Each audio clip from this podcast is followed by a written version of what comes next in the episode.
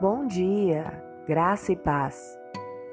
Quantas vezes já vimos e ouvimos pessoas dizerem que fizeram algo terrível no momento de raiva? A Bíblia diz que pessoas assim são tolas, insensatas, impulsivas. O livro de Provérbios, por diversas vezes, fala sobre a diferença entre o tolo e o sábio. Por exemplo, o tolo dá vazão à sua ira, mas o sábio domina-se. Provérbios, capítulo 29, versículo 11.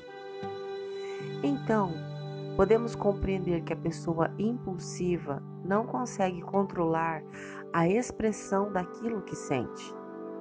Não interessa se vai machucar, se vai magoar ou não, ela expressa toda a sua emoção ela exterioriza todo o seu aborrecimento.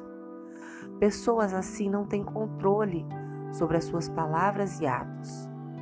Por outro lado, o sábio controla-se, isto é, possui um dos requisitos do fruto do espírito, o domínio próprio.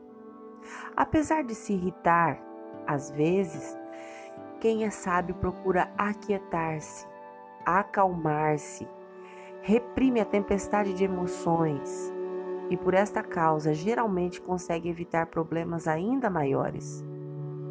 Como temos lidado com as nossas emoções? Em tempos tão difíceis, quantas vezes temos maximizado as situações? Aquilo que deveria ser apenas mero aborrecimento do cotidiano se torna um tormento para a gente e para todos ao redor. Temos escolha agimos como insensatos ou como sábios.